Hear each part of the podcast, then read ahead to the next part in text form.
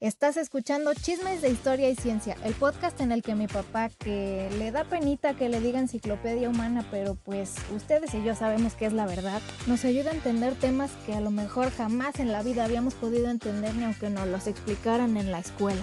Y claro, todo está contado a manera de chismecito para que ahora sí cuando nos salgan este tipo de temas en las series o en las películas, podamos decirle a nuestros amigos, yo sé de qué están hablando.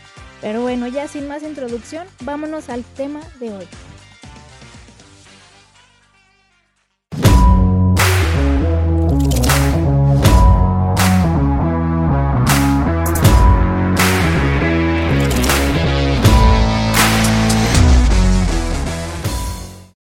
¿Qué onda? ¿Qué onda? ¿Cómo están? Bienvenidos al episodio número 107 de Chismes de Historia y Ciencia. ¿Cómo estás? Muy bien, preciosa. ¿Y tú? También bien. Muy bien, muy bien. qué bueno, qué bueno. Pues hoy andamos contentillos porque es un tema que, a ti te gusta mucho, ¿no? no, y aparte esta semana pues tuve un par de reconocimientillos por ahí, pues no, pues sí, sí me siento, me siento a gusto, me siento a gusto. Sí, pues platícales poquito, pues que fue dar una platiquilla. No más eso, no más eso, no más eso. ah, pues eh, venimos a platicar sobre historia y ciencia. Es, es algo personal, pero con eso les manifiesto nomás que, pues, que sí ha sido un día, una semana.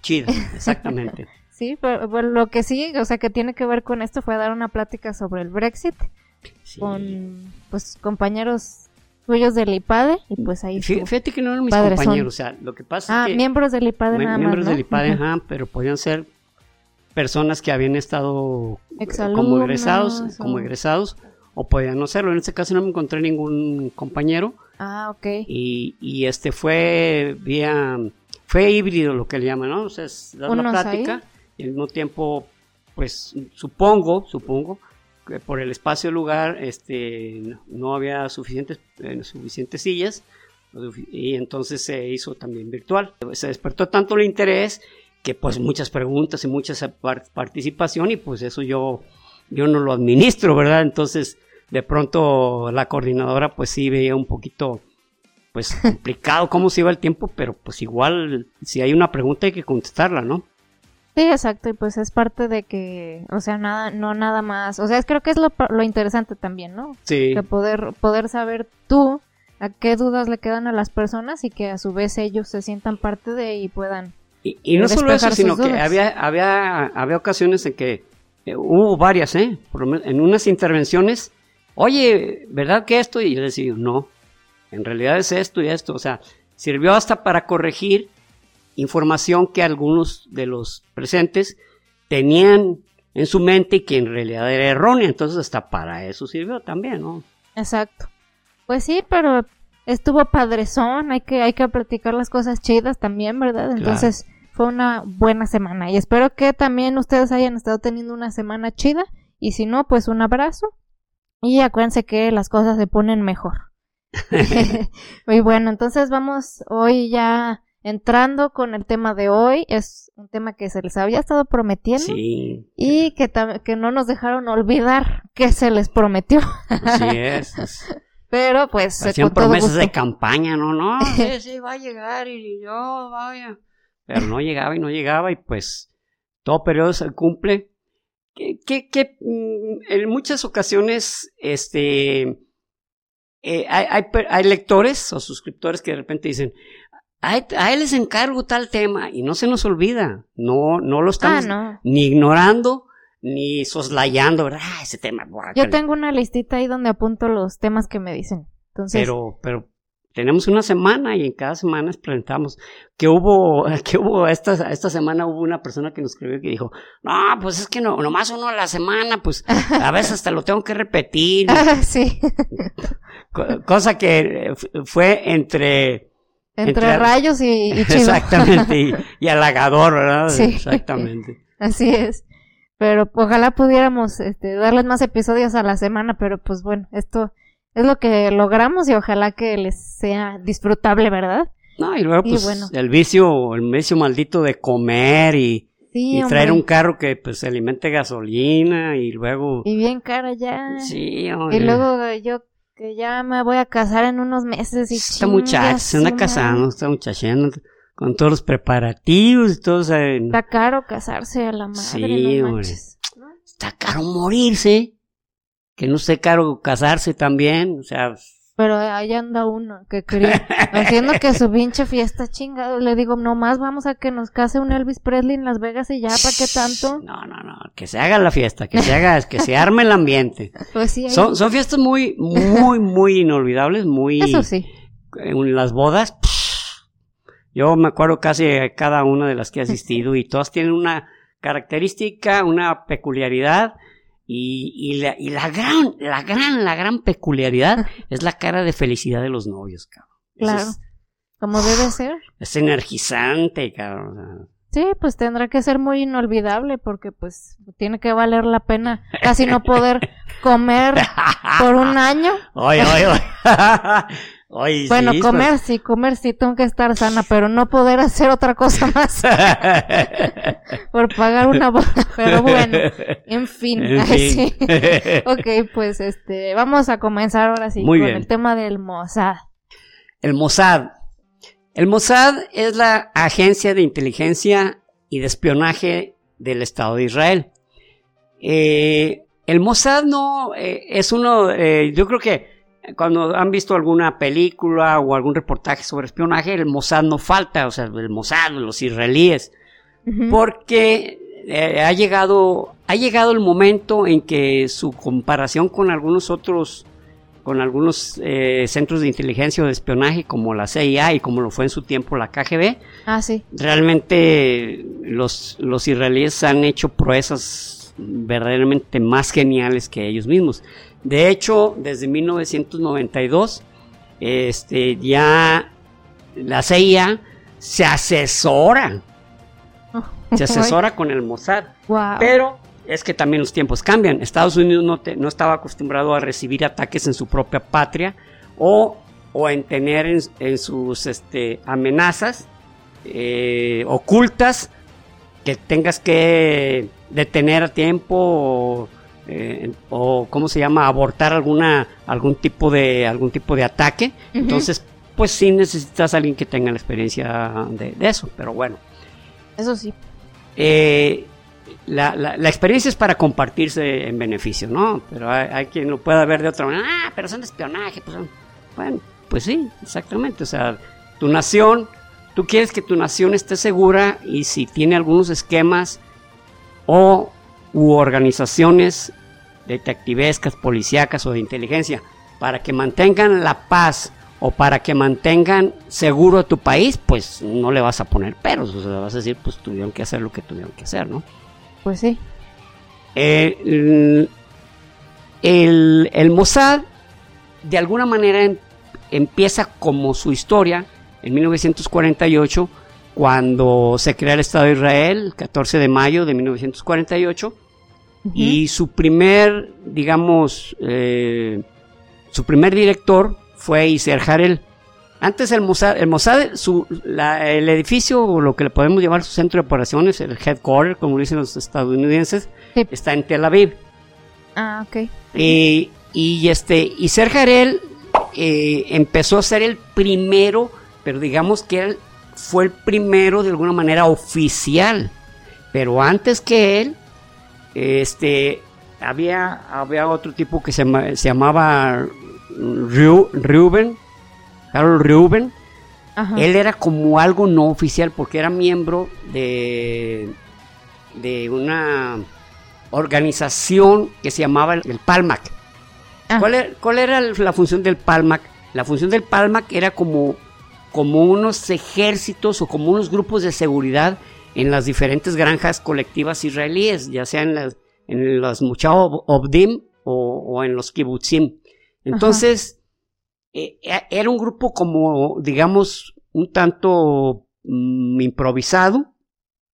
Sin embargo, el Mossad tiene una historia mucho más atrás. O sea, aunque, aunque si, si ven ustedes, por ejemplo, eh, buscan en, en Wikipedia, pues lo primero que les habla es este a lo mejor de, de Ruben Schoila o, de Iser Harel y casi siempre de Iser Harel y de ahí empiezan pero en realidad desde los años eh, desde eh, vamos desde el, desde el principio del siglo, 1910, 1911, ya había entre los israelíes, en, ese tiempo no eran los israelíes, sino eran los judíos palestinos. Que, que ya tenían unas ciertas agrupaciones que ayudaban a que a defender a los inmigrantes que iban llegando al Estado de Israel, o perdón, a, la Palestina, eh, este, Siria, bajo lo que se le llamaba Siria-Palestina, era como se le llamaba en ese momento. Ah, que por ejemplo, Jordania, pues era parte de Siria-Palestina, hasta que este, fue como un regalo, digamos, de Occidente que le dio a la dinastía Hashemita que se quedara con ese país, que antes se llamaba Transjordania y ahorita es Jordania. Muy bien, entonces, este, en, ese periodo de tiempo de que fue de la Primera Guerra Mundial, porque si recuerden en la Primera Guerra Mundial, pues eh, los organizaron los, el Thomas E. Lawrence, que Lawrence de Arabia, que ah, era un inglés que organizó a los árabes para pues este sublevarse contra el Imperio Otomano y a su vez había elementos judíos hombres y mujeres que le ayudaban en labores de espionaje a, los, británicos. ¿Qué, ¿Qué labores de espionaje?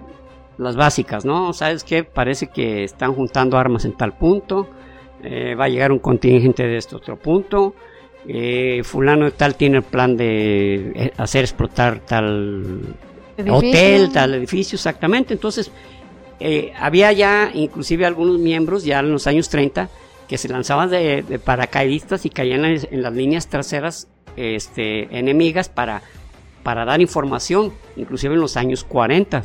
En los años 40, pues eh, vamos a ir muy lejos, Moshe Dayan, que fue jefe del Estado Mayor eh, de, en, la, en la época de la Guerra de los Seis Días, le falta un ojo porque precisamente luchando al lado de, de la Gran Bretaña para, para este, como soldado, pero había muchísimo, muchísimos este, elementos que servían de, de, espías este, para los británicos. ¿Por qué? Porque sabían hablar también árabe y sabían hablar judío.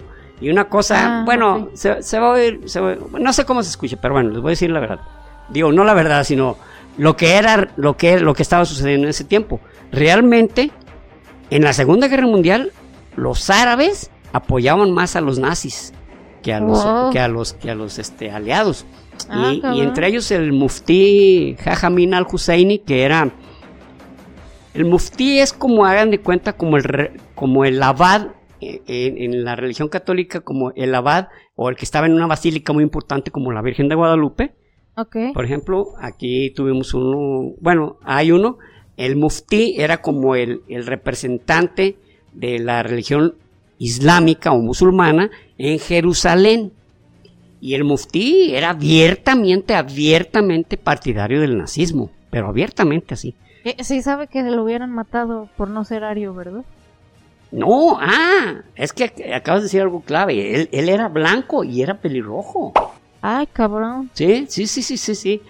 Búscate una foto del muftí y el tipo era, era pelirrojo. Parecía como holandés, parecía belga, o sea, pero, eh, su pueblo no. no, y, y, es también por su ascendencia. El papá, el papá era, era extranjero.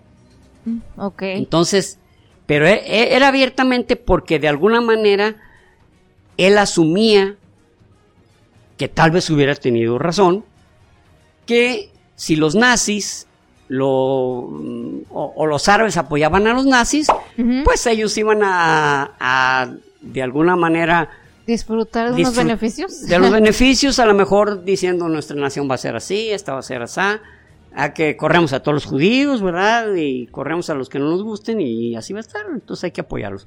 Pero pues pues no sucedió así. y, y este y también los aliados no queriendo cometer el error de la Primera Guerra Mundial de agarrar corte, eh, salvo en los en los este eh, en Nuremberg, en los juicios de Nuremberg, irse con, al cuello contra los asesinos, eh, contra los criminales de guerra. Pero de otra forma, no hicieron gran cosa, por ejemplo, una de las, de las grandes, no son incógnitas, yo, yo quiero creer que eso, que es más bien un, un tratado, un trato político por conveniencia. Por ejemplo, el, el este, el emperador Hirohito, un criminalazo, ¿eh?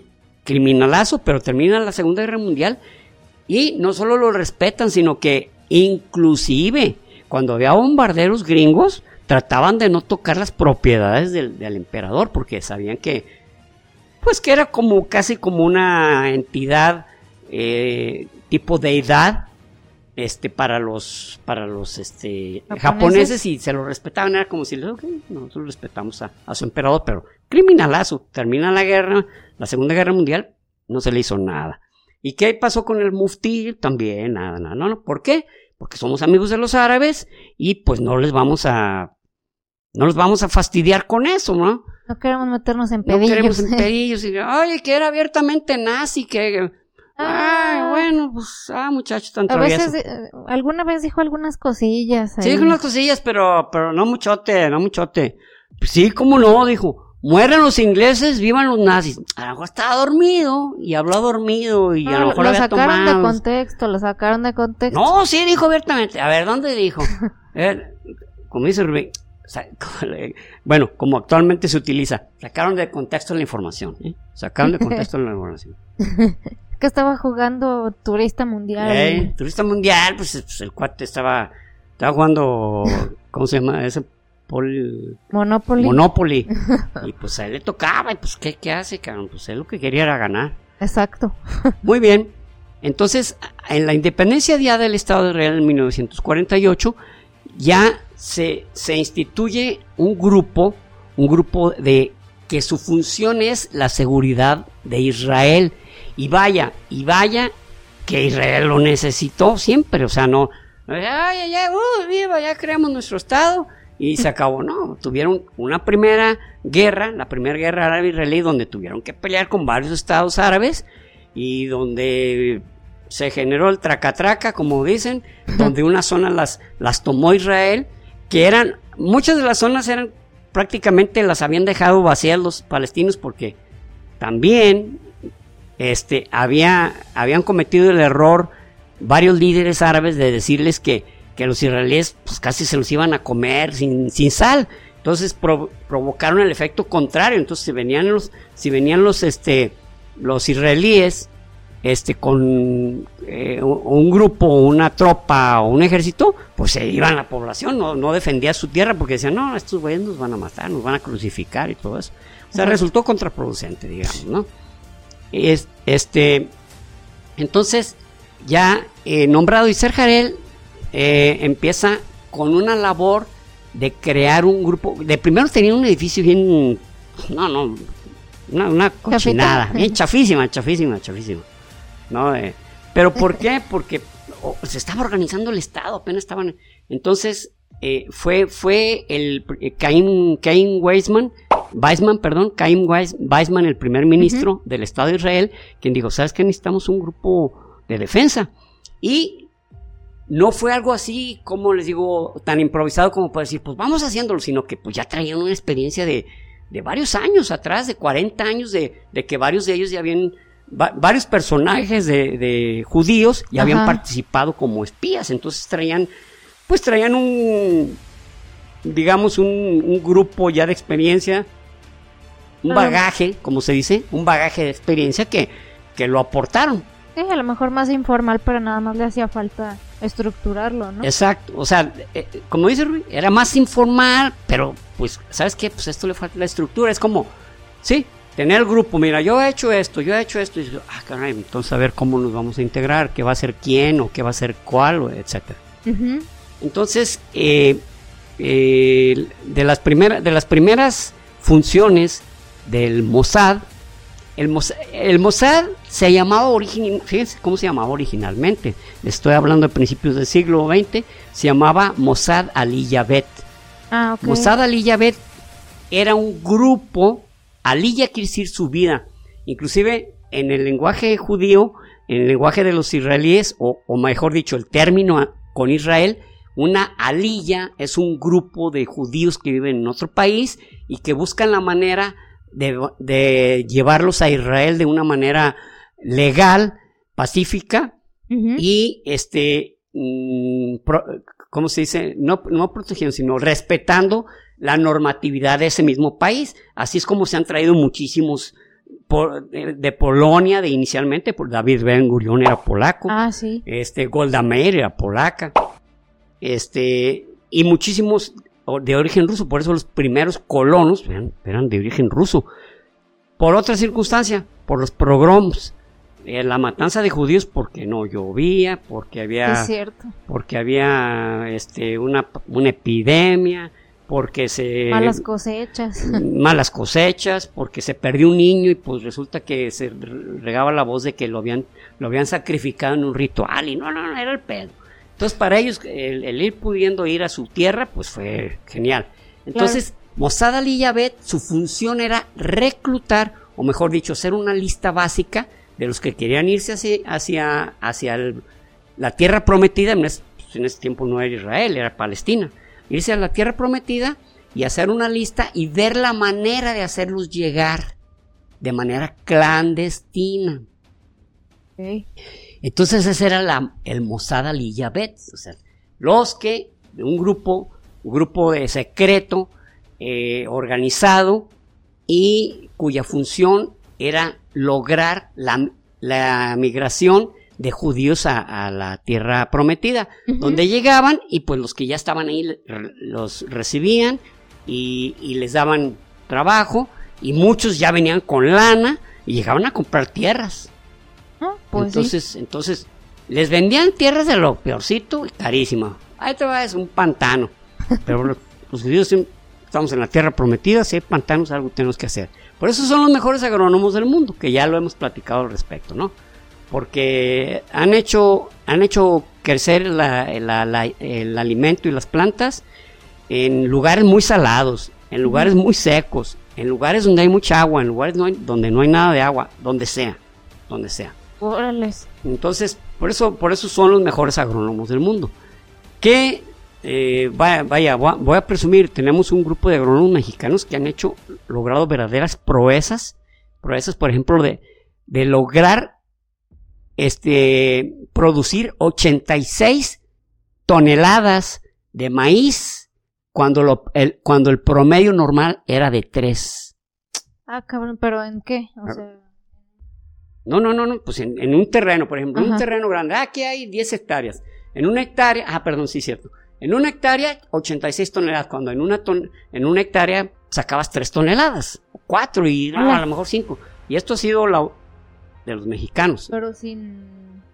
O sea, el, suelo sin dañarlo extremadamente. No, no, no, no, no, no. Bueno, ¿qué han hecho? Mucho con las plantas, que es algo que también muchísimas personas o muchos grupos dicen que que vamos que la, los, los, transgénicos son dañinos es algo que pues ya tiene muchos años y no ha pues no se ha visto algún daño que digan ay miren como desde hace 30 años este trigo transgénico está provocando, este, no sé, es como los, los, esto, los celulares. Ah, sí. Desde que empezaron, resulta que los celulares te causan cáncer, te causan locura. Te dejan estéril. Te dejan estéril. No, no, no, es una cantidad, ¿verdad? Sin tener ninguna prueba. Y que han hecho muchas naciones, han dicho, ok, vamos, vamos probando, ¿verdad? Pero pues sabes qué, durante 10 años a una muestra representativa de, de 10 mil gentes y de 10 mil personas, perdón, gentes, está mal dicho porque es gente ya es de por sí plural, pero bueno, en fin.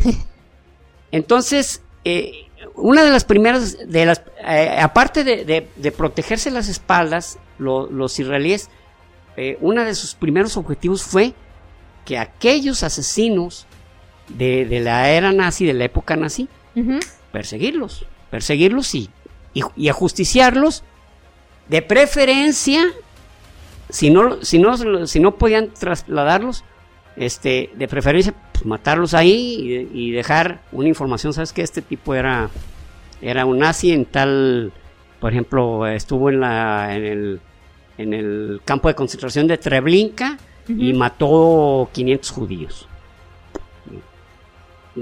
Su notita y adiós bye. Entonces, eh, un, judío, un judío de, eh, perdón, un, argentino de origen judío, se da cuenta que en Argentina está viviendo Adolf Eichmann. Adolf Eichmann, que, que, que, Adolf Eichmann fue como el... Se, va a oír grotesco, pero él, fue el que, el que hizo que de alguna manera se administrara de manera eficiente la muerte de judíos o, la muerte de personas en los campos de concentración sin tener que gastar tanta bala o provocar mm, traumatismo entre los soldados, porque pues cuando se inició... ¿Quién pues diría que sí les iba a traumatizar matar chingo de gente? Sí, sí, sí, imagínense este, una zanja, hincados se les iban disparando en la, en la nuca y algunos pues les caían Sesos. Sesos, trozos de. Y pues se, quedaban, quedaban consternados. Entonces. Y, y, aparte estaban gastando muchas balas. Y aparte, pues no podían matar más que. Pues como mil al día. O dos mil. Y no, hay que hacer algo Necesitamos para eficientar. Eficientar. Eso fue lo que hizo Adolf Eichmann. Jales, mano. ¿Cómo eficientar para las cámaras de gas?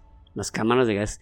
En, los años, a principios de los años 80 salió un libro que se llamaba Holocausto. Este libro, está, de ese libro se hizo una serie que habla sobre dos familias.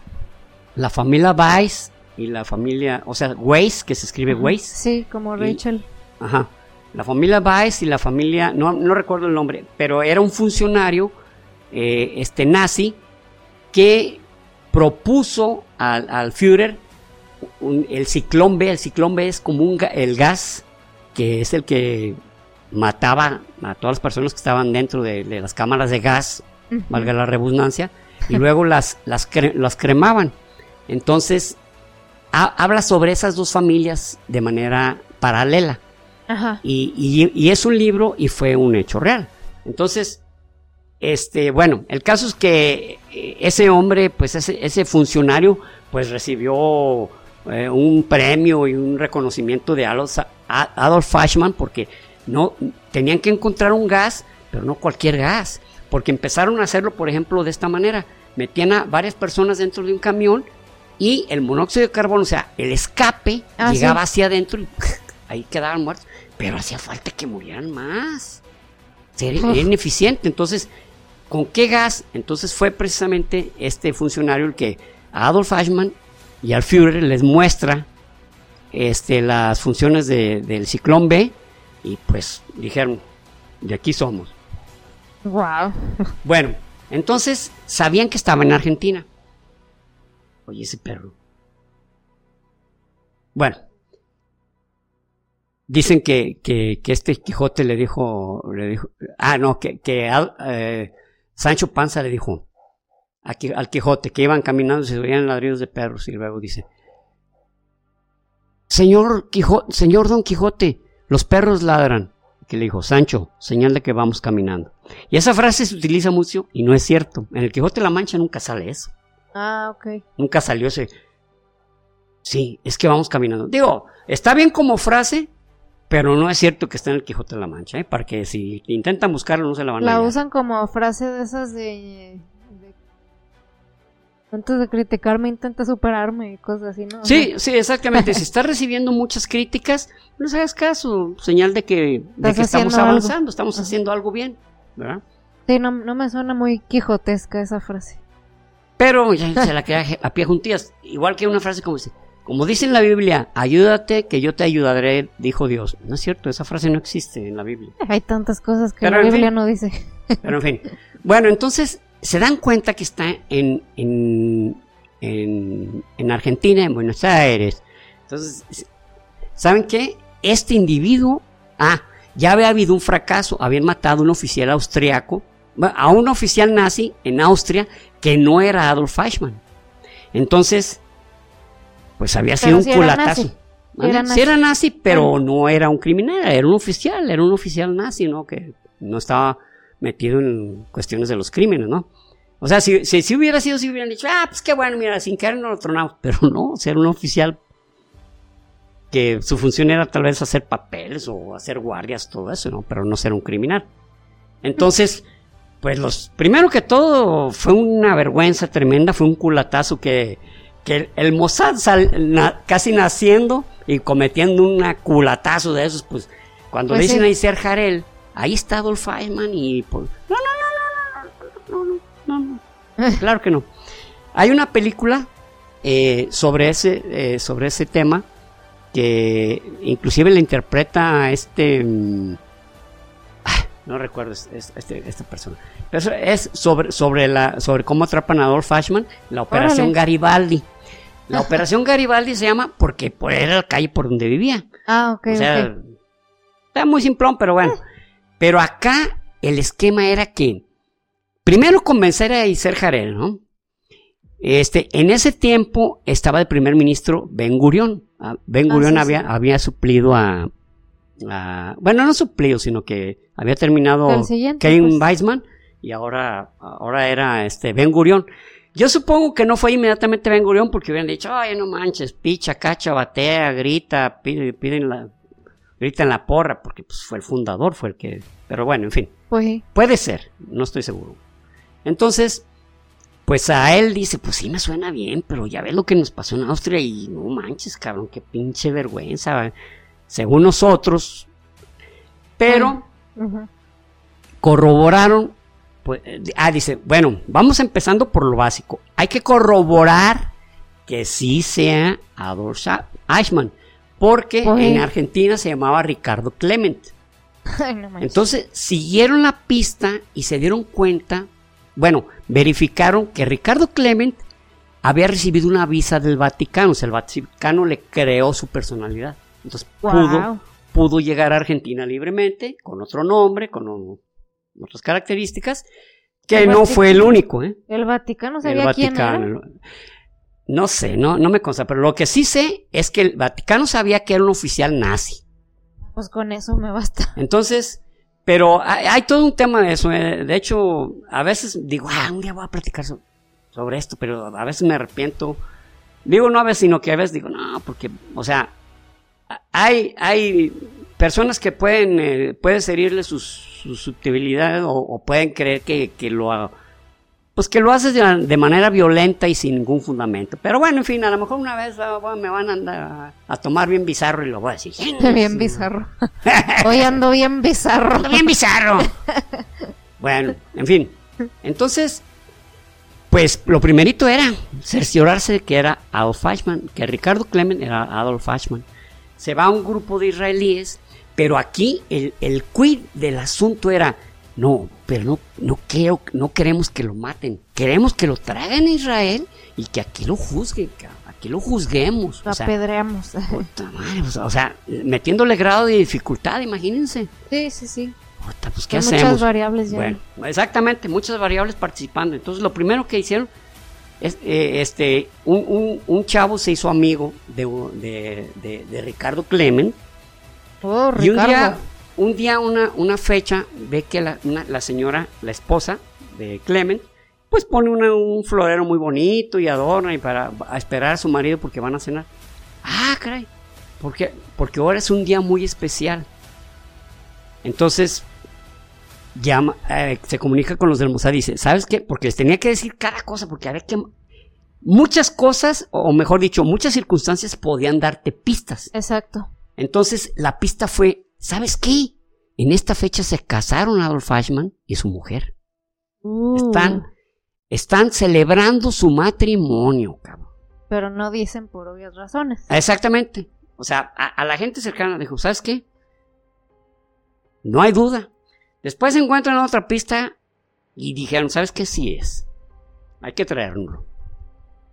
Entonces, voy a platicar a grandes rasgos porque es muy extenso. Pues, mejor les recomiendo que vean la película. Ay, que se llama... Mm, bueno, ahorita sí te bueno, Si me acuerdo les digo, pero e, es sobre eso, ¿no? La, eh, ¿Sabe qué? No sé si la justicia o algo, algo así. Entonces, entre, entre los participantes de, ese, de la, del Mossad, para capturarlo está Rafi Aitán.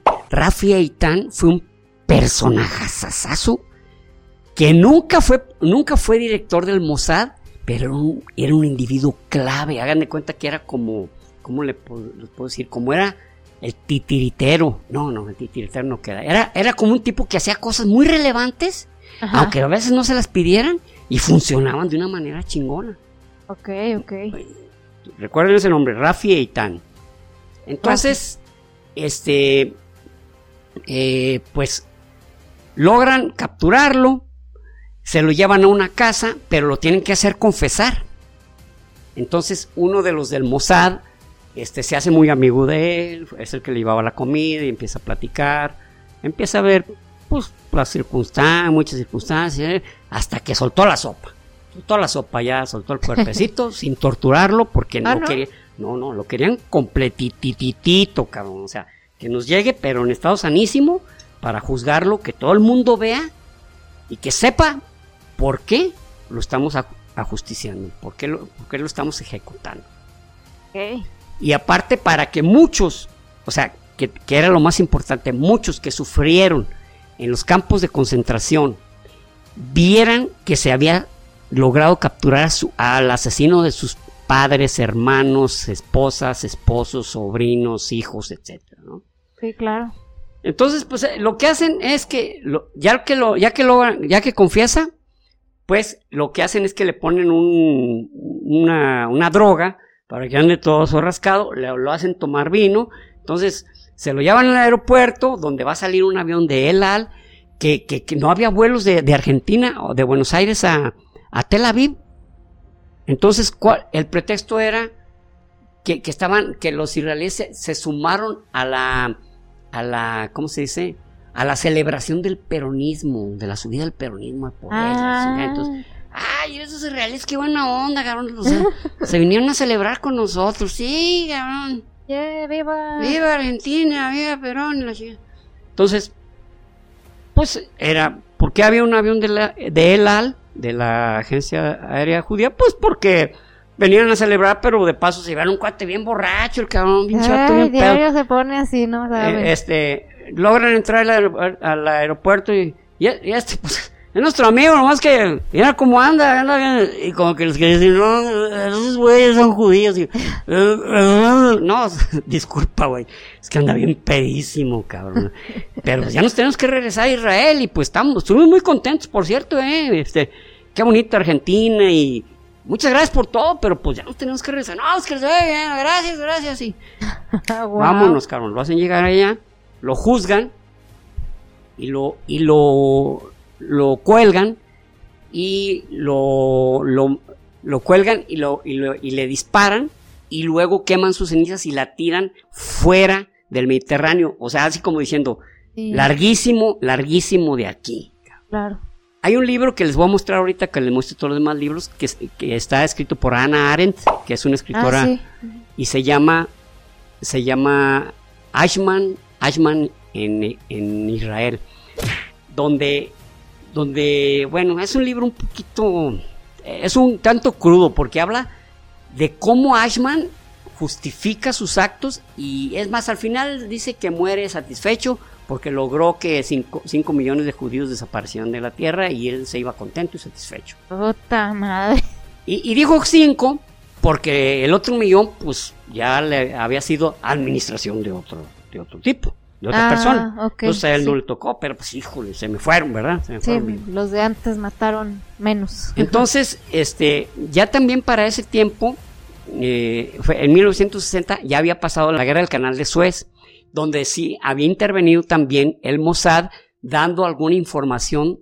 Este, estaba Gamal Abdel Nasser, de presidente de Egipto, donde habían dado una información de dónde había aviones, dónde había, qué tanto tiempo podían durar en despegar, y atacar, cuántos cañones tenían, si los tenían cerca del canal de Suez y si, y, si había blindados, cuánto tiempo tardarían en llegar. Todo eso, toda esa información los israelíes cuando atacaron, que atacaron junto con Francia y con Inglaterra y que fue que, que le costó a Anthony Eden, le costó el, ser, era primer ministro.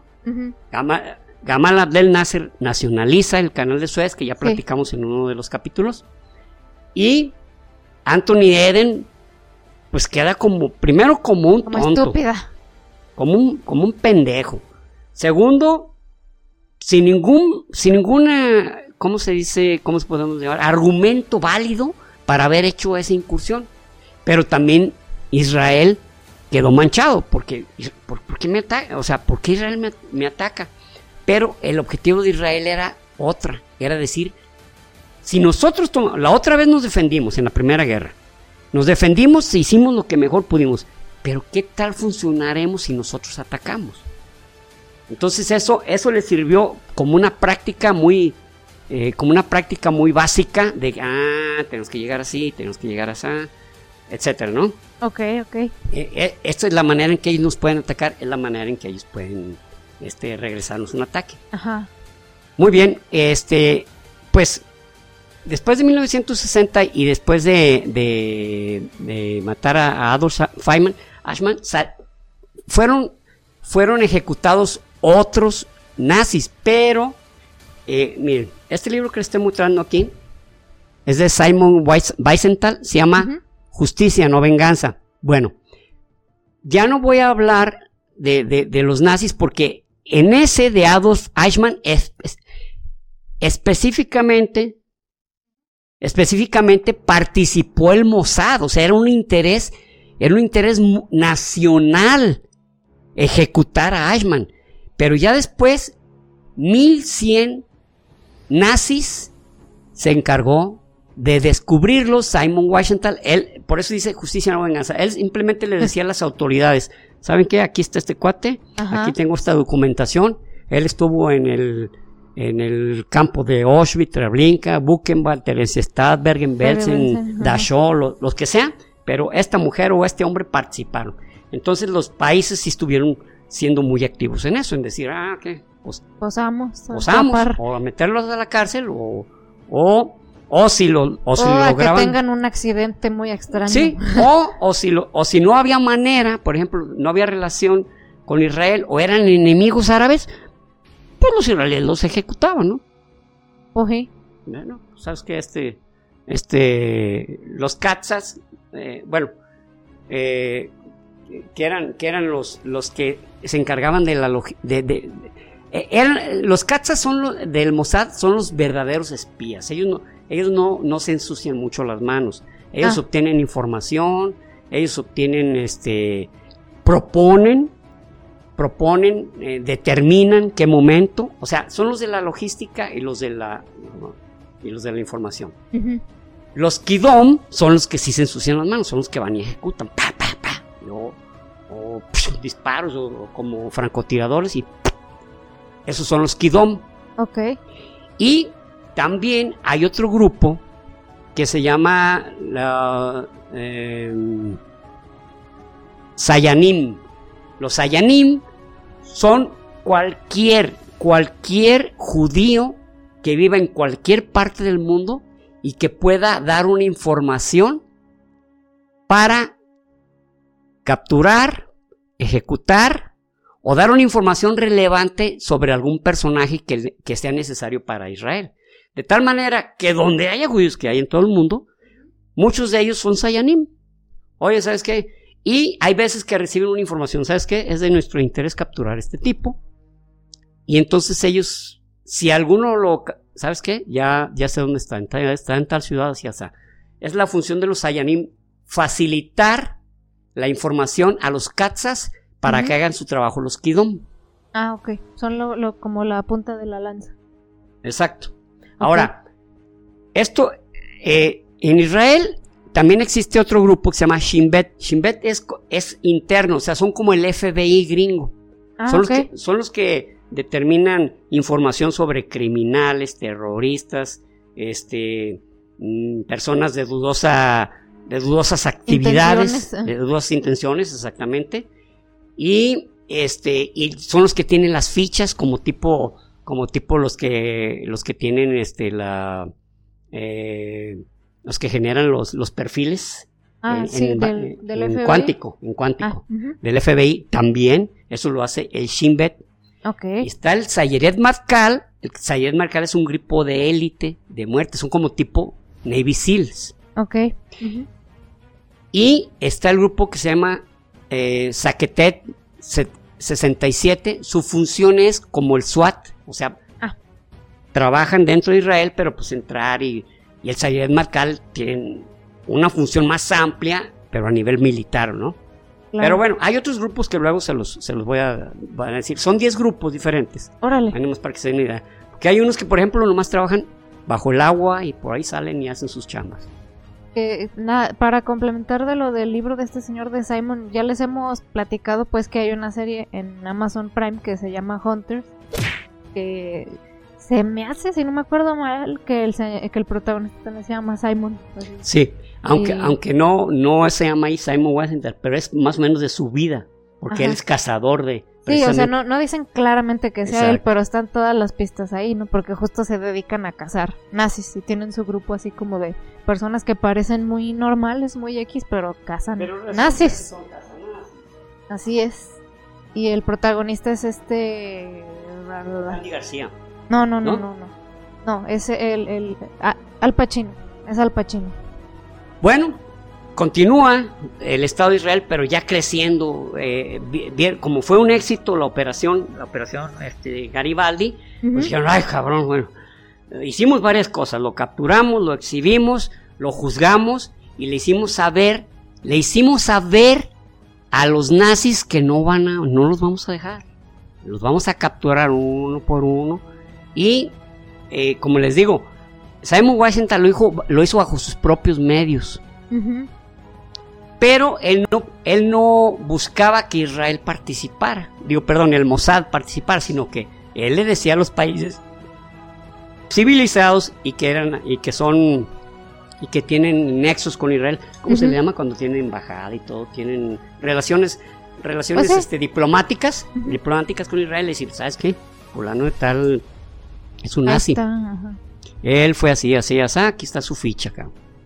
Si se veía que no, no actuaban, pues entonces, pues que seguía. O sea, no creen que Samuel Washington decía, ¿saben qué muchachos? No me hacen caso, pues vayan y truense este. No, no, no, él, él ah, como dicen, como decimos aquí en México, picando piedra, picando piedra hasta que lo juzgaban. Que hubo una ocasión en que, en que él tenía datos de, uno que fue primer ministro de Austria y, que también fue eh, secretario general de la ONU. él se, ah, llamaba, no me acuerdo. Bueno, e, este, esta persona, este, Adolf Eichmann estuvo luchando porque se hiciera justicia. Simon Weisenthal. ¿Cómo dije? Adolf Eichmann. Simon Weisenthal. Simon Weisenthal. Simon Weisenthal buscaba, este, pero no lograba concretar, hagan cuenta, ¿cómo les puedo dar un ejemplo que, que me dé a entender? Porque a veces hago, los puedo complicar más. Tengo esta prueba, más esta otra, más esta otra, más esta otra, pero resulta que no sé cómo enlazar esta con esta, esta con esta, esta con esta. Entonces, de tal manera que, pues no, no se, no se logró este, capturar, digo, juzgarlo, porque pues él estuvo haciendo su labor como político y, e, e hizo, e, y él decía que, era una persecución de la más, de lo más, persecución política de la más básica y que estaban manchando su nombre y todo eso, pero ah. igual eh, murió Weisenthal, bueno, que inicialmente eran 12, eh, cazadores de, eh, de, nazis. Era Simon Weisenthal y Tubia Friedman. Tubia Friedman, hagan de cuenta que tenía su lista, terminó y dijo, se acabó mi jale. Y él, y él de los ochentas ya dejó de participar, pero Simon Weisenthal hasta que murió, Hay inclusive un museo, ¿no? El Museo Weisenthal. Wow. En ese tiempo estaba Gamal Abdel Nasser como presidente de, Egipto y empieza a, a calentar el agua, ¿no? Empieza a decir que vamos a destruir Israel.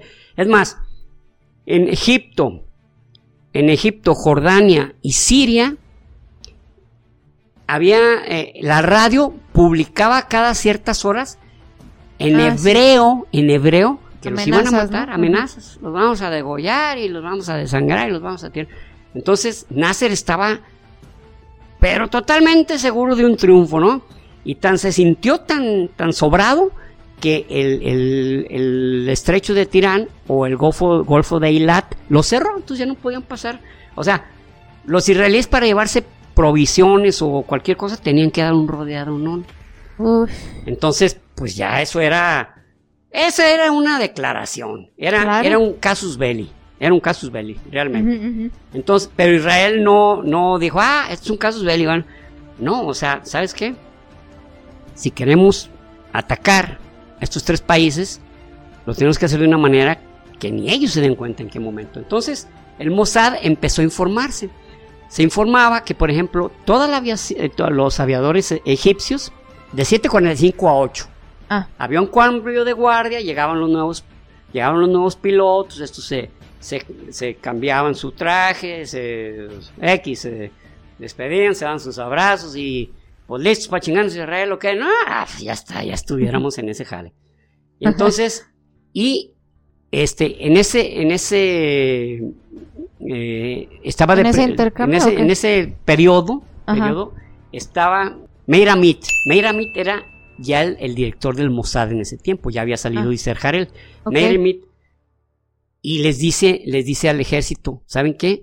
Tenemos que hacer una maniobra donde ellos sientan que estamos o relajados o que no o que no creemos en sus en sus en sus este cómo se dice amenazas amenazas.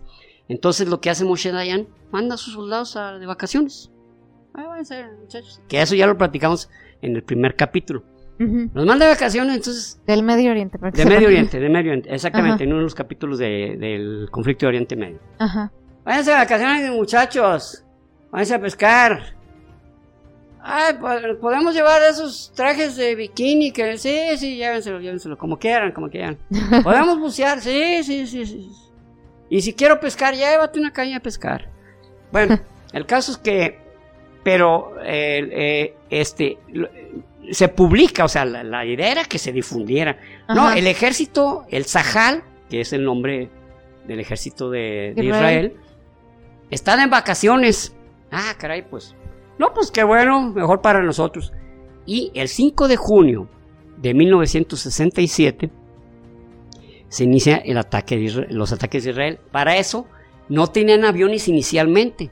¿Qué hicieron? Hicieron, hicieron dos cosas. Una espía del Mossad se, se roba, se roba de Francia los planos de cómo se hacían los, los, este, los Mirage, y los israelíes crearon un prototipo parecido, pero se llamaba el Kafir. Ok. Sin embargo, reconocieron que lo habían tomado porque dijeron, oye, que, es algo, ¿cómo les digo? Relevante. Estados Unidos no quería armar a Israel. No, no, no, no. Oye, ¿y tú cómo nos vamos a defender? No, no, no, hazle como puedas, como quieras. Y... Entonces Israel tenía que contrabandear armas como fuera, y, pero necesitaba una buena fuerza aérea. Porque es sabido que en las guerras modernas el que, gana, el que tiene el dominio del aire tiene una, una superventaja. A lo mejor no gana la guerra, pero ya tiene una superventaja. Entonces los israelíes iban saliendo los aviones con sus bombas, pero ellos ya habían practicado en el desierto del Negev, con tambos llenos de arena, de tal manera que acertaban y el los pilotos que acertaban, esos eran los que iban a hacer la misión. ¿Sabes qué? No tenemos que desperdiciar ni una, ni un solo misil, ni balas. Entonces despegaban aviones y en una, en una vuelta de 53 minutos iban, atacaban, primero destruyendo las aeropistas de Egipto y luego destruyendo los, los, los, los MiG-15. Tenían MiG-15 y MiG-17, o, o, o MiG-Yogan, como les quieran decir. Entonces, y regresaban, volvían a cargarlos y regresaban. Entonces, como estaban, estaban llegando oleadas tras oleadas, tras oleadas, tras oleadas de aviones, creían, eh, eh, empezaron a declarar que Francia, Inglaterra y Estados Unidos estaban ayudando a los israelíes. Ah, cosa que les valió pura fregada. El caso es que en cinco horas estaba toda la aviación, toda la aviación eh, egipcia estaba destrozada en el suelo. A la mierda, Tilín. En, y, y este, y un reportero o periodista vio y creyó que iba a haber pues, el despedazadero de aviones. Y no, estaban los aviones casi enteros pero tronados del medio, o sea, la puntería de los, de los aviadores. Los los hacían, los hacían que tronaban a la mitad, ya no servían para nada, ¿no? Y lo mismo hicieron en, en Siria y Jordania como que dudaba, pero Jordania había sido entrenada muy bien por, por este, tenían un, eh, bueno, ahí ya se llamaba Jordania, porque un tiempo se llamó Transjordania. Tenían, tenían este, una, una, un grupo de élite que se llamaba precisamente el ejército jordano, el transjordano, pero el Mossad había informado claritamente, pero así con puntos y comas, a, la, al, ejército de Israel, a qué horas pensaban salir, por dónde pensaban salir, cuántos elementos eran, quién los comandaba y, a qué, y cuáles eran sus objetivos. O sea, llegaron y casi, casi con los ojos cerrados decían, a ver, van a hacer esto. Lo que sigue es esto otro. O sea, no pudieron hacer nada, nada, porque el Mossad tenía perfectamente informado. No manches.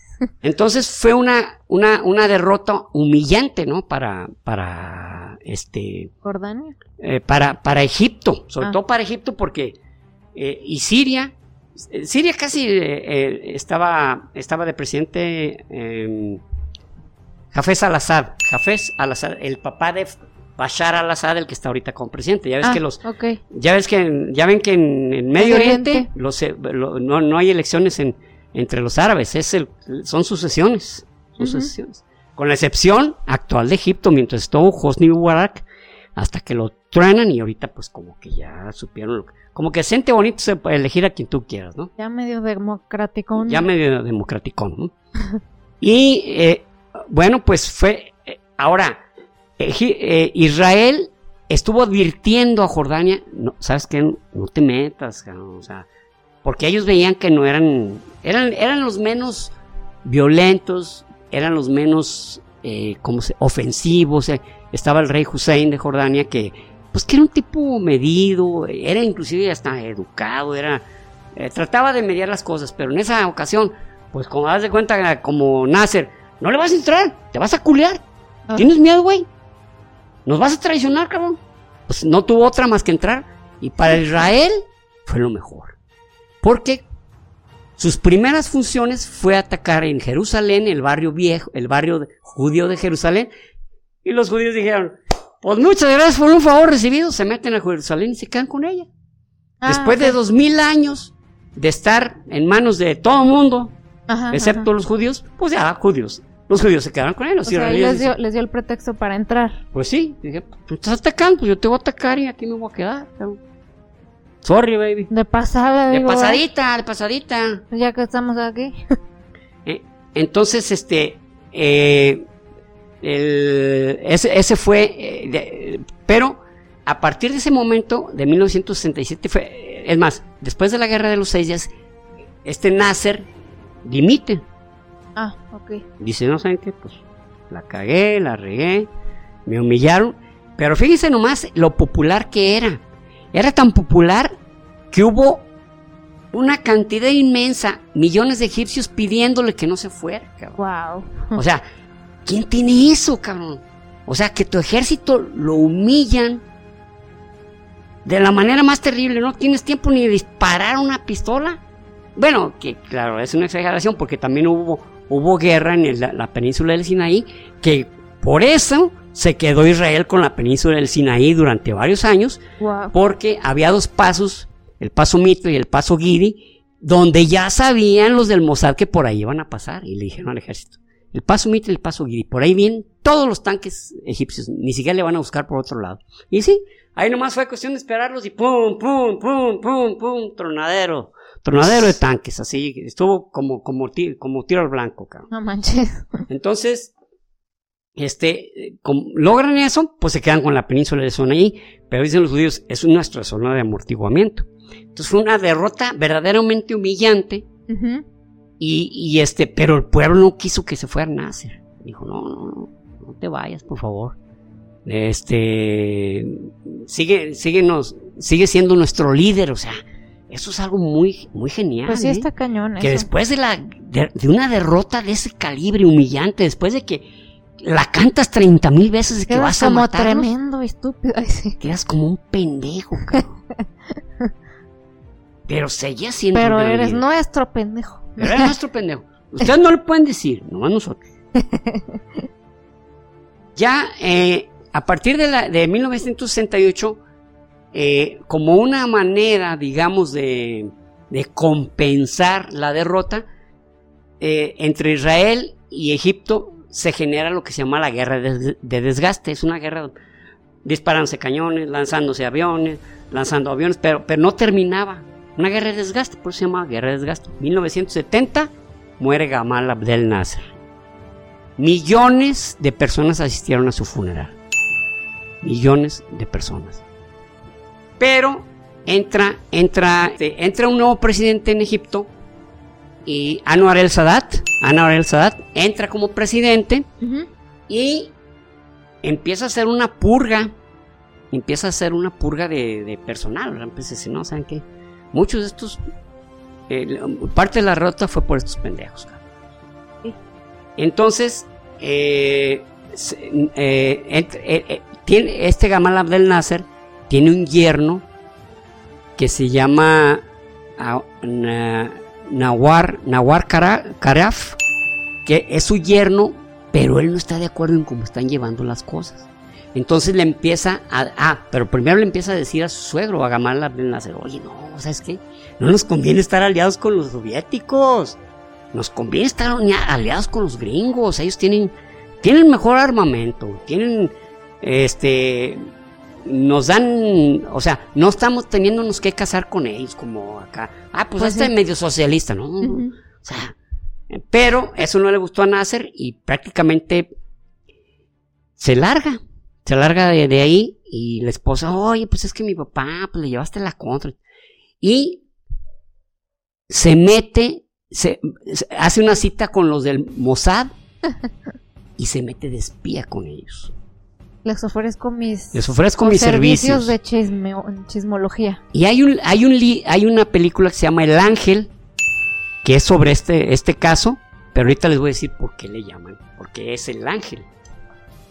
Le ofrece sus servicios a, a, este, a Israel, al, este Mossad, que en ese tiempo estaba Meiramit, no, perdón, perdón, Zvi, Zvi Samir. Samir. Y este muchacho, dejen estar, quiero estar seguro del nombre que les di. Se llama, así, ah, así es.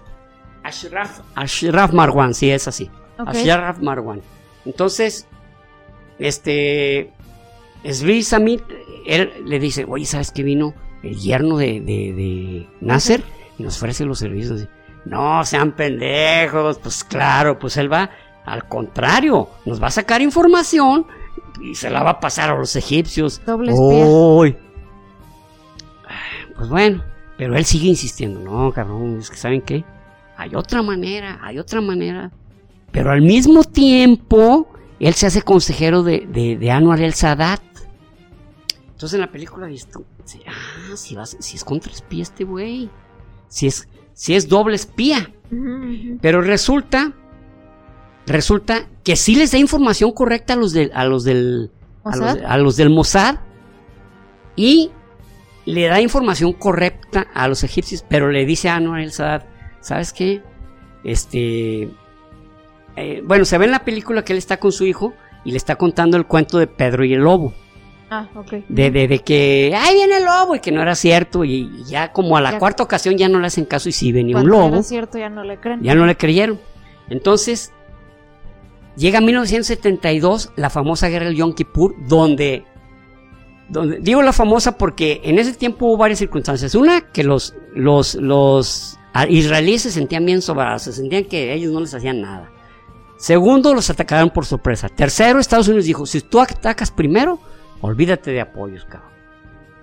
Y ya para ese tiempo ya Israel ya tenía aviones Mirage, aviones Kafir y ya tenía F-4. F4 fueron de los primeros reactores chingones de Estados Unidos que se usaban en la guerra de Vietnam. Los ah. F4 Phantom. Pero no podían atacar. Se dieron cuatro, cuatro horas antes, se dieron cuenta de que los iban a atacar. Y, Oye, que. Nada. No vamos a hacer nada. Estaba Moshe Dayan como ministro de Defensa y el jefe de las, de la, de las este, Fuerzas Armadas el jefe, el que estaba en campo, por, así decir, era Moshe Sheretz. Entonces, ¿sabes qué? Nos van a atacar. ¿Y qué vamos a hacer? Pues defendernos. Pero estaba pasando esto.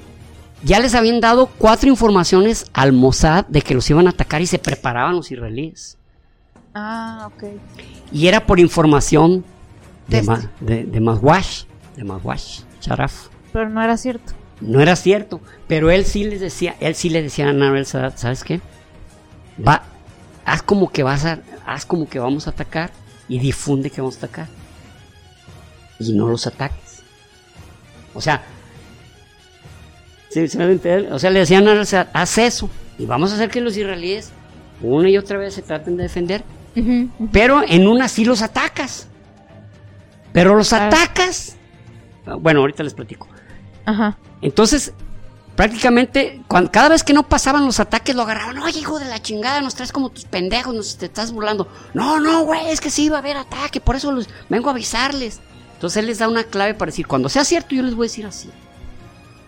Entonces, cuando, cuando fue, eh, este, les seguía dando claves erróneas.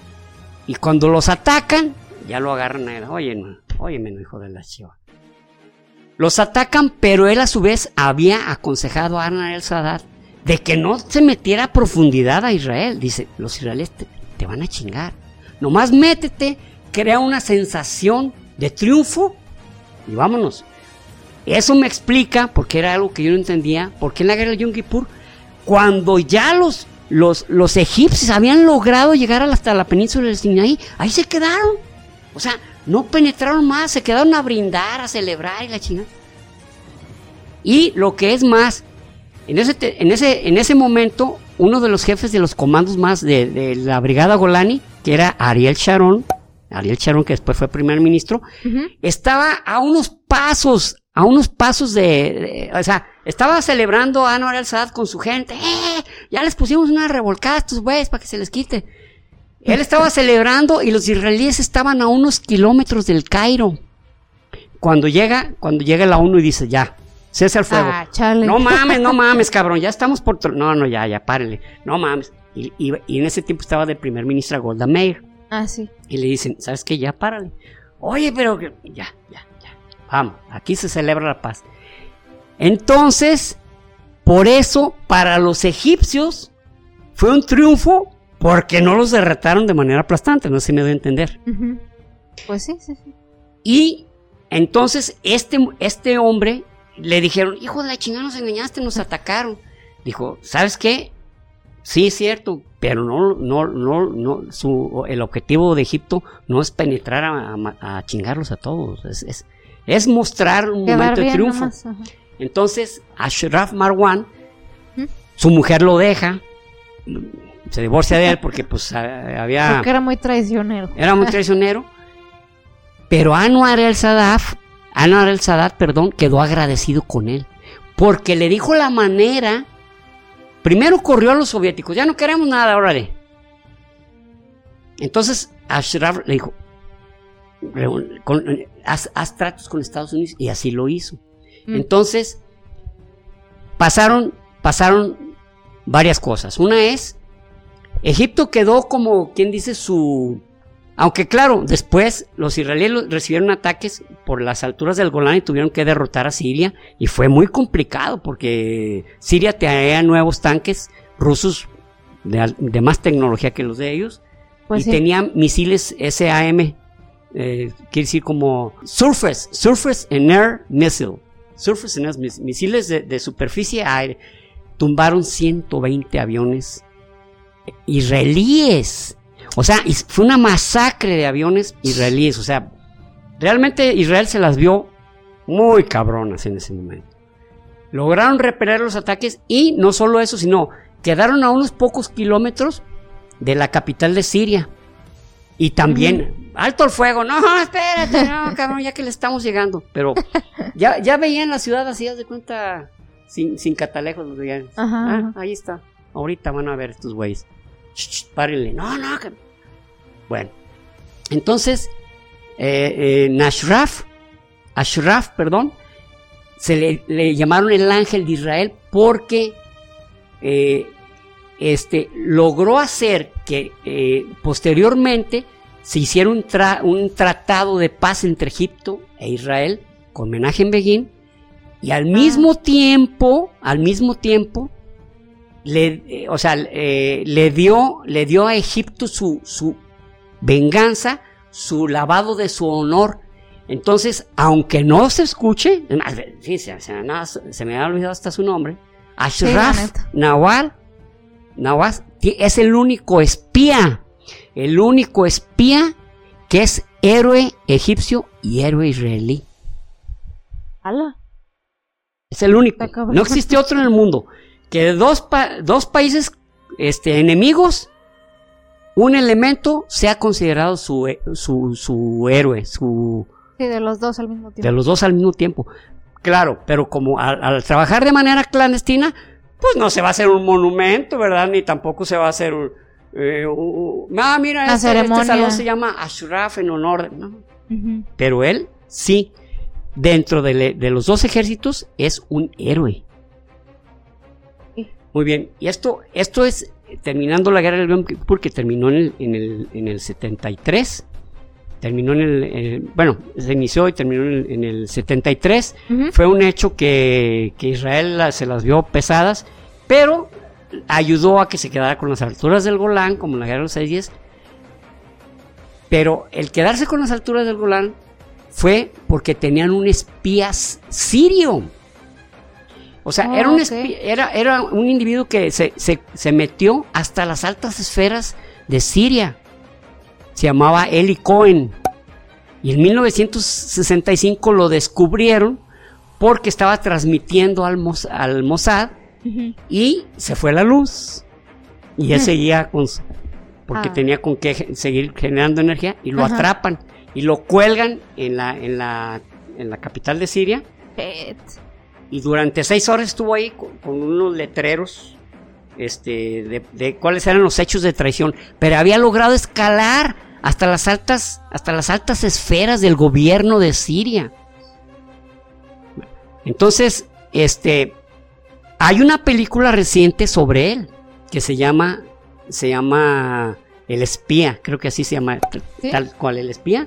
Y el protagonista es, o sea, es, es sobre él y Cohen y el protagonista es Sasha Baron Cohen. Ah, ok. Pura.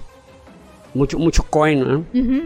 Bueno, que de hecho también hubo una mujer que se llama Shulam, Shulam Cohen, que cuando iba a empezar la guerra entre, entre, entre Israel y Palestina al inicio, la primera guerra, ella vivía en, en Beirut, ella estaba casado con, con un libanés, y se dio cuenta pero tenía que avisarle, se tenía cuenta que iba a recibir ataque por el norte los, los, los israelíes. Entonces, pero no tiene no hay teléfono, no hay telégrafo, no hay manera de transmitir. Entonces lo que le hace es le pide a su marido, ¿sabes qué? Necesito que esta carta llegue a mi hermana porque hay este pedo y necesito que ella sepa que hay la información respecto a esto y esto se pone a llorar, ¿verdad? Ya ven, bueno, ya que decimos entre los varones, de, de cojera de perro y de lágrimas de mujer no te debes de creer. Entonces ella llorando, por favor. Y en esa llega, en esa iba información de lo que iba a suceder y se la dan a conocer al ejército israelí.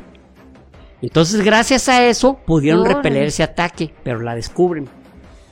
La descubren y, la hacen confesar y la martirizan. De hecho, la tenían colgada de los pies, desnuda, y le daban latigazos. Ya que perdía el sentido, iba un doctor y le, echaban agua, no, no, un doctor, sino le, le echaban agua que despertara y un doctor revisaba sus signos vitales.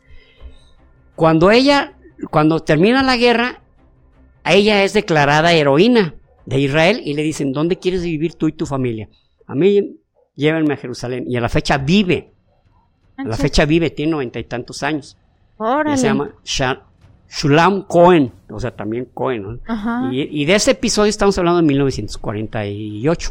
Ah, Y hasta aquí vamos a quedar en este capítulo este, sobre el sobre el Mossad, sobre el Mossad, porque faltan faltan las cosas más interesantes, de verdad, ¿eh? O sea, es lo que sigue. E, este era más así como un, contexto de cómo se formó el Mossad y las primeras cosas que hizo para Israel, ¿no? Para protegerse y eso. Que a lo mejor cómo ganó algunas tierras y eso por el Mossad, pero sí, o sea, como ya les hemos platicado, pues dentro del Mossad hay mucha historia de, obviamente de espionaje, de cosas que descubrieron acá, medias cabronas, entonces eso va a venir en el próximo episodio. Y pero sí se tenía que tener el contexto, pues, de... Sí. Y, y de hecho Israel, el Mossad, sin que les hayan pedido apoyo, ha dado información, claro, nada es gratis, o sea, pero les vamos a platicar, porque como a ciertos países y ciertas organizaciones le han dicho, ¿saben qué? Así va a estar el pedo, fulano fue, te va a hacer esto, te va a estar... Pero en ese momento no les cobra nada. Pero a partir de ese momento, de ese momento ya quedan en un compromiso, ya les debes, ya les debes Entonces, por ejemplo, esta Shulam Cohen quedó, ella, ella era de alguna manera, era como una Sayanim y después pues era nombrada como una, eh, fue, fue convertida en una espía. Ok. Pero era, era nata, o sea, ella le nació. Entonces digamos que cualquier persona puede ser un Sayanim. Sí. Del que sea. Lo único que tiene que hacer es dar información. Entonces, bueno, ahorita terminando vamos a, perdón, les, voy a mostrar los libros. Este ya se los había mostrado, Justicia no Venganza. El, Servicio Secreto de Israel de Eliezer Struck. Este habla de los primeros, de cómo empezó, que empezaron los primeros espías en el siglo XX, eh, a finales del XIX, etcétera, etcétera. Este, este, este libro, me acuerdo, creo que lo compré como en el 79. Luego, el siguiente, ay, eh, no, este no, porque lo vamos a hablar en el siguiente capítulo. Ok. Y este se llama Israel Ultra Secreto, habla de la segunda etapa del Mossad. De, perdón.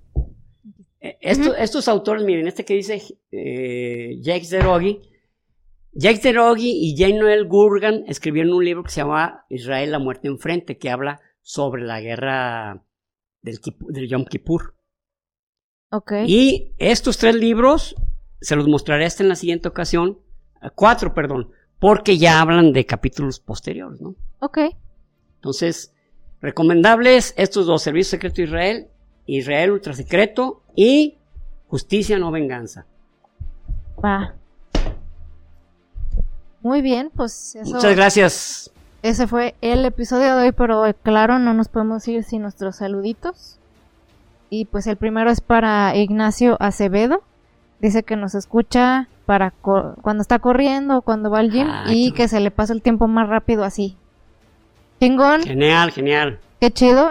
Qué, chingón. sí. Yo... Fíjate que yo nunca he podido, te envidio, mano. Yo nunca he podido correr con audífonos. Ah, sí. Digo, Claro, corro con las piernas, no, pero me refiero con los audífonos puestos. Porque tengo que escuchar el entorno. No, o sea, si voy con audífonos, me siento desprotegido, no sé, no sé si me doy a entender. Sí, o sea, sobre todo pues sí, si corres en... Y yo corro en la noche, entonces yo no, no, puedo, no puedo correr con audífonos, ¿no? Sí, la, verdad sí es un, un, buen método porque pues sí, es, es riesgosito no saber qué está pasando alrededor, la neta. Pero bueno, qué chido. Eh, yo, yo no soy buena escuchando podcast mientras hago ejercicio, yo más bien soy de musiquita. Pero pues cada quien hace lo que le funcione, lo que le guste, pues qué chingón. Exacto. El siguiente es para Antonio Díaz, es de Ciudad de México y dice que le gusta mucho nuestra relación de padre oh, e mira. y que lo hacemos reír también. Oh, qué bien, Toño, qué bien, ¿eh? Si te hacemos reír, pues genial, porque reír es, es este medicinal. Sí, exacto, y pues, pues sin señal que te diviertes mientras nos ves, ¿verdad? Fíjate que tengo un gran amigo que se llama Toño Díaz, precisamente. ¿Ah, sí? Sí, bueno, todos, son dos Toños Díaz, el papá y el hijo, ¿no? Pero el gran amigo mío es, bueno, a gran me refiero que yo muy buena relación con él, es el Junior, ah, Toño Díaz Junior. Ah, pues saludos a él si es que nos ve también. Exacto. No, no creo, pero pero igual pues sí, Saludos pues para Toño Díaz de Mezcala, Jalisco. Muy bien. Eh, el siguiente es para Julio César. Eh, su, su apellido no se alcanza a ver completo ahí en YouTube. Es, empieza con Mira, entonces supongo que será Miranda, tal vez. puede ser Miranda, puede ser Miravalle. Pues sí, es, dice Julio César Mira, y tres puntitos, algo. Pero tú has de saber quién eres. Dice que hacemos más amenas sus jornadas de trabajo en el campo. y en 15 días casi se puso al corriente con todos los episodios. ¡Qué bárbaro! ¿Qué hiciste? ¿No trabajaste o qué? más, bien, más bien toda su jornada laboral ahí escuchando. Ah, de veras, yo creo. Dos cosas al mismo tiempo, ¿no? Como, como, no sé si ya les platiqué esta anécdota simpática de un amigo, me, bueno, un amigo mío estaba hablando sobre Napoleón, creo que sí la he platicado, ¿no?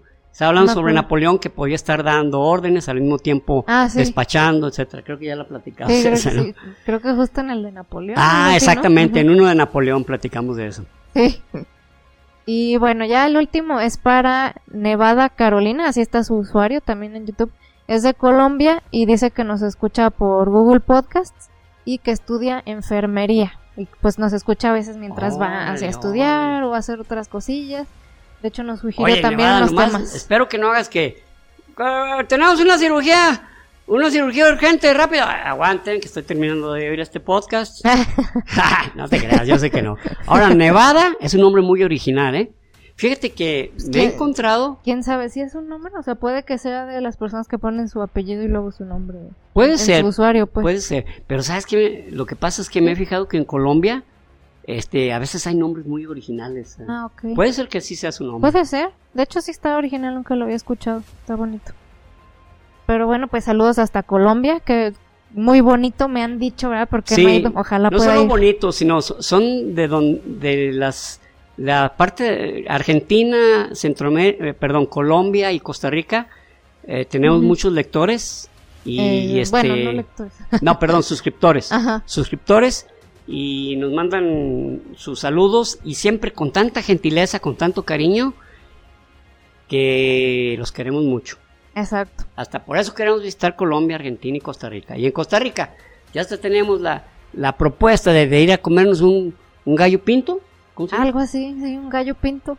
Exacto. No sabemos aún, es un platillo, pero lo vamos a probar y es muy seguro que esté muy rico. Sí, los latinoamericanos cocinamos chido bueno, cocinan. o sea, yo soy latinoamericana, pero pues así que digas, ay, qué, qué, este, habilidades culinarias, pues no tanto. Yo, yo, yo sí sé cocinar. De hecho, sé hacer huevos con jamón, huevos revueltos, ¿no? Ay, güey. Huevos con salchicha. No, manches, no, no, deliciosos. Está cabrón. Y bueno, sé hacer también huevos, mm, pues, este, estrellados, pero se me alcanza a cocer la yema, pero de todos modos, cuenta, cuenta. Pues cuenta como como platillo. Pues sí. Sí, pero pues seguro sí va a estar bueno. Y, bueno, esos son los saludillos del día de hoy.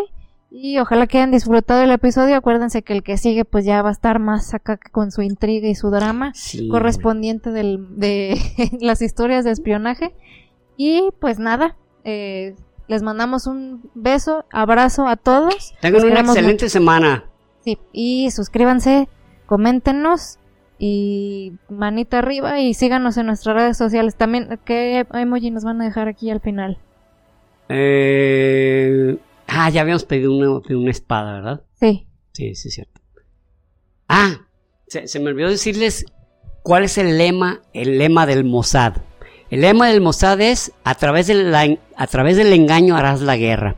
Entonces, este. Está intenso eso. Sí, a través del engaño harás la guerra. Ese, es, el lema del, del, Mossad. Este, inclusive una vez les, les leí algo que luego se lo voy a volver a leer donde oh, ¿qué las ejecuciones? Para nosotros las ejecuciones es esto. Pero bueno. Ah, sí. Eh, este. Emoji. Ah, un, un emoji de. Ah, hay uno donde se ve como como el mar y se ve como que el sol se está metiendo. Como de un atardecer. Como de un atardecer. Bueno, si tienen emoji de atardecer, aquí nos lo dejan. Si no, un solecito puede funcionar. Sí, también, cuenta, Ese, yo creo que sí, de cajón, sí lo, sí lo tienen. Bueno, los queremos, nos escuchamos y nos vemos el próximo episodio. Chao. Hasta luego, gracias. Y recuerden, prohibido, dejar, de aprender.